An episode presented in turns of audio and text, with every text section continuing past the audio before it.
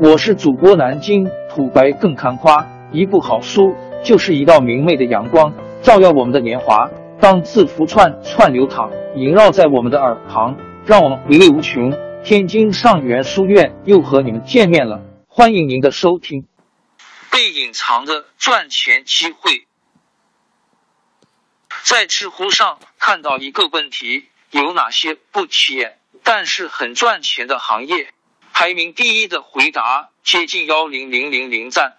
作者呃韦小维在厦门中山路观察了一个生意很火爆的店，这家店是卖烤鱿鱼的。长时间保持二十人在排队，源源不断，走了一波又新来一波。他发现这家店平均一分钟可以卖出二份烤鱿鱼，也就是说一天工作八小时，收入二万。相比之下，对于每天生活在一线城市写字楼、长期加班的白领来说，每月到手的工资就有点相形见绌了。三百六十行，行行有门道。那些你瞧不上的行业，可能藏着最好的赚钱机会。以下，enjoy 插座学院作者，插座学院 ID c h a s u m b 来源零幺。那些你瞧不上的行业，可能藏着最好的机会。先问你一个问题：你能从一根吸管中看到什么机会？据业内人士透露，一根吸管平均售价八厘钱，后续各方成本利润大约百分之十，折算到最后，每根吸管大约能赚零点零零零八元。和现在众多的互联网产品相比，这利润实在太薄了，几乎没人愿意去做这种吃力不讨好的事。有一个人叫娄仲平。现在是义乌市双瞳日用品有限公司的创办人。一九九三年，他进入日用品行业，一开始只是想赚点小钱，和很多义乌小老板一样，什么都卖，一次性筷子、一次性纸杯、锅碗瓢盆等等。后来他发现锅碗瓢盆这些东西太多人卖了，赚不了几个钱。同时，他捕捉到一个机会。吸管这个东西天天有人用，但没看到几个厂家大批量生产，因为这东西生产起来很费劲，那时还需要半人工生产，而且利润极低。于是他决定开个工厂，专门生产吸管。因为对手不多，少数的几个因为不够专注，竞争力也有限。楼仲平的工厂很快就做了起来。而且越做越大，如今已经年产七千多吨，产值近二亿元。娄仲平从一个普通的义乌小商品老板，变成了名副其实的吸管大王。成功之后，记者问他当初怎么想到做吸管的，他没有说太多具体的原因，只是从更高的维度上给了一个建议：人一辈子有无限可能。一切基于你思路的转变。这句话听起来很虚，但它的确是每个正在寻找机会的人需要深刻理解的。面对一个大家都瞧不上的行业时，也许你可以换个角度：这是否正是我绝好的机会？零二，真正聪明的人眼里只有市场需求。逻辑思维创始人罗振宇曾经说过。如果得到 A P P 创业失败，他会选择去做保姆培训。很多人疑惑了，为什么呢？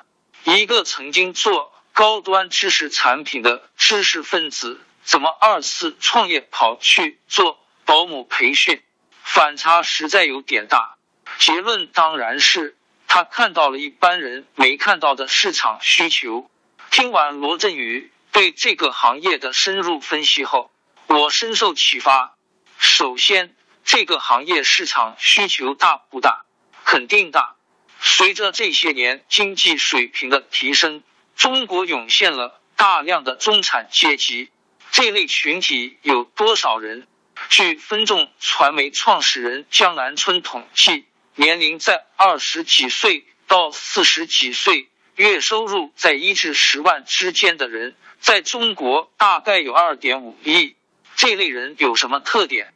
他们重视精神消费，愿意用钱买时间，愿意为良好的服务付出溢价。所以，请保姆对于很多家庭来说，已经成为了一种刚需。其次，这个行业的现状怎么样？不知你是否还记得前段时间，一位杭州保姆一把火烧了雇主的家。这件事发生后，很多家庭对保姆行业都失去了信心。这是保姆行业的现状，值得信任的保姆供不应求。第三，有没有这么多的人愿意当保姆？当然有，有太多底层人士对自己的生活不满意，他们希望。可以和中产阶级甚至上层人士融合，当然挣钱也不少，这就符合了社会分工的逻辑。所以罗振宇说，如果他去做保姆培训，首先去找刚毕业不久的大学生，可能不是什么好大学，但是他们受过高等教育，这群人的道德素质、学习能力等方面都和传统保姆不一样。他举了个例子：先找一千个中产家庭以及一千五百名大学生，组织三个月集中培训，通过心理测试、人格测试等方式，把反社会人格的部分排除掉。接着教基本的家务技能、沟通技巧。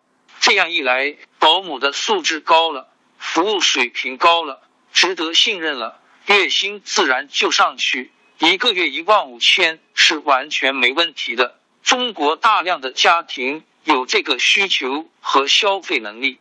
接着，罗振宇还给大家算了一笔账：一个月一万五，一年十八万，一千人一年是一亿八。现在中国大量服务行业的水准都不太行，针对这个市场需求深耕下去，保守估计，如果上市。能做到几百亿到一千亿人民币，很多时候我们竞争不过别人，是因为把眼光放得太高，所以看不到散落在地上的机会。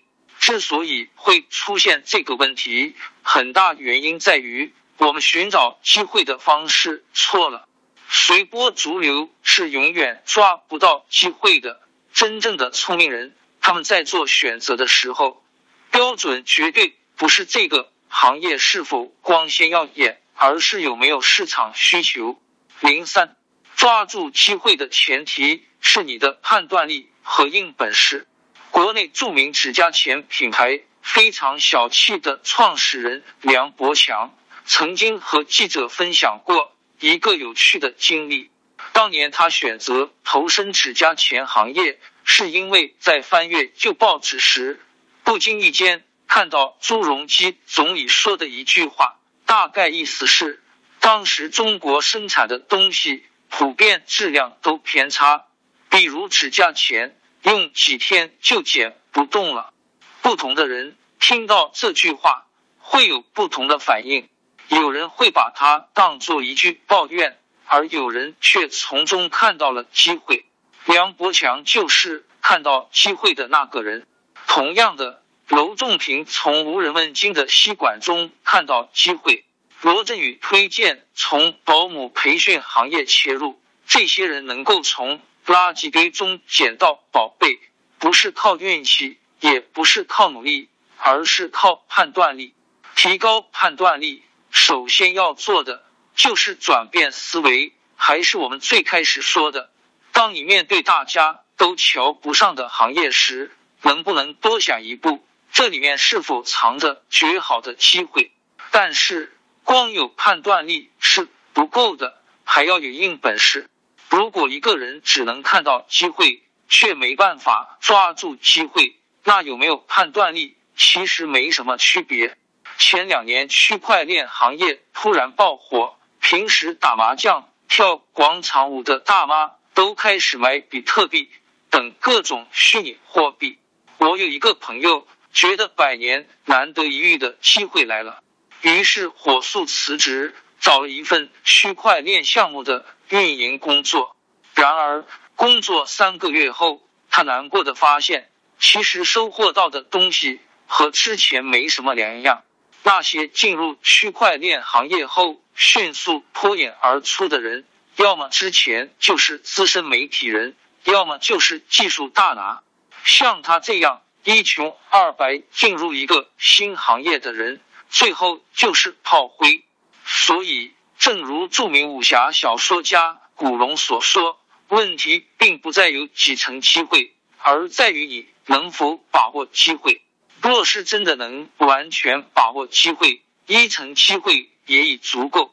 王朝更迭，江山易主，世事山河都会变迁。其实我们无需不辞辛劳去追寻什么永远，活在当下，做每一件自己想做的事，去每一座和自己有缘的城市，看每一道动人心肠的风景。珍惜每一个擦肩的路人，纵算经历颠沛，尝尽苦楚，也无怨悔。感谢您的收听，朋友们，让我们下期再见。